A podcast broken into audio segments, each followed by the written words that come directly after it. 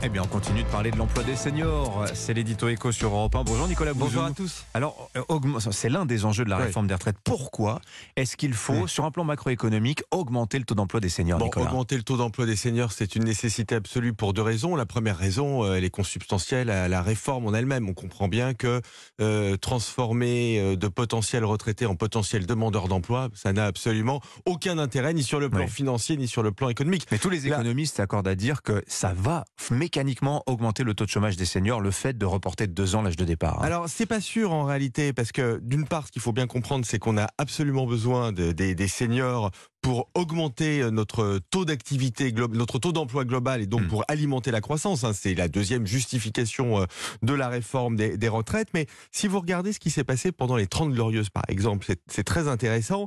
Ce qui a porté le marché du travail et la croissance, en réalité, c'est l'augmentation du taux d'emploi féminin, pour le coup, Oui. qui était inférieur à 50% dans les années euh, 60 et qui est aujourd'hui supérieur à 70%. C'est pas très loin de, du, Oui. du taux euh, d'emploi des, des, des hommes. Donc on a en fait, augmenté la taille du moteur de l'économie française. c'est exactement ça. Et c'est l'enjeu aujourd'hui, c'est-à-dire faire avec le taux d'emploi euh, des seniors ce qu'on a fait avec le taux d'emploi Hmm. féminin dans la deuxième partie des 30 euh, glorieuses. Et ça doit bien être euh, possible, puisque Dimitri, vous citiez les chiffres tout à l'heure. Le taux d'emploi des 60-64 ans chez nous, il est très bas, hein, 33%, même s'il est un peu progressé. Plus de 50% aux États-Unis, plus de 60% en Allemagne, 70% en, Suède. Et je parle même pas du Japon. Les pays scandinaves, c'est très intéressant. Les seniors travaillent quasiment autant que le reste de la population.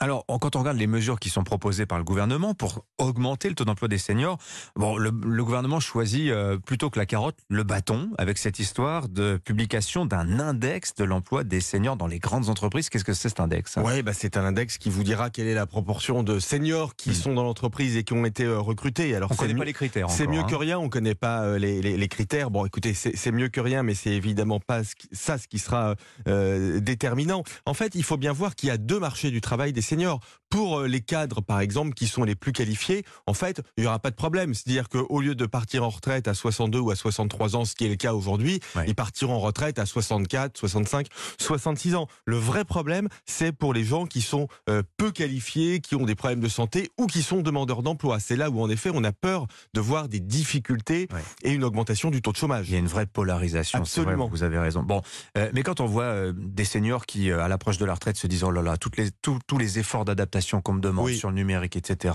On en voit qui vont voir leur employeur et lui disent mais mettez-moi au chômage. Au chômage. Alors on fait quoi? Bah, Vous avez tout à fait raison, Dimitri. Il y a trois grands types de mesures. Premier sujet, celui de la santé au travail. hein. Je le disais il y a quelques instants, il faut absolument que les entreprises, elles le font déjà, mais prennent davantage soin du bien-être des salariés pour faire en sorte qu'ils soient pas épuisés quand ils arrivent à Mm. 60 ans. C'est le premier sujet. Deuxième sujet, la formation au long de la vie. hein. Je parlais des pays scandinaves euh, tout à l'heure. Au Danemark, les salariés passent 15-20% de leur temps de travail en formation tout au long de la vie, c'est un enjeu.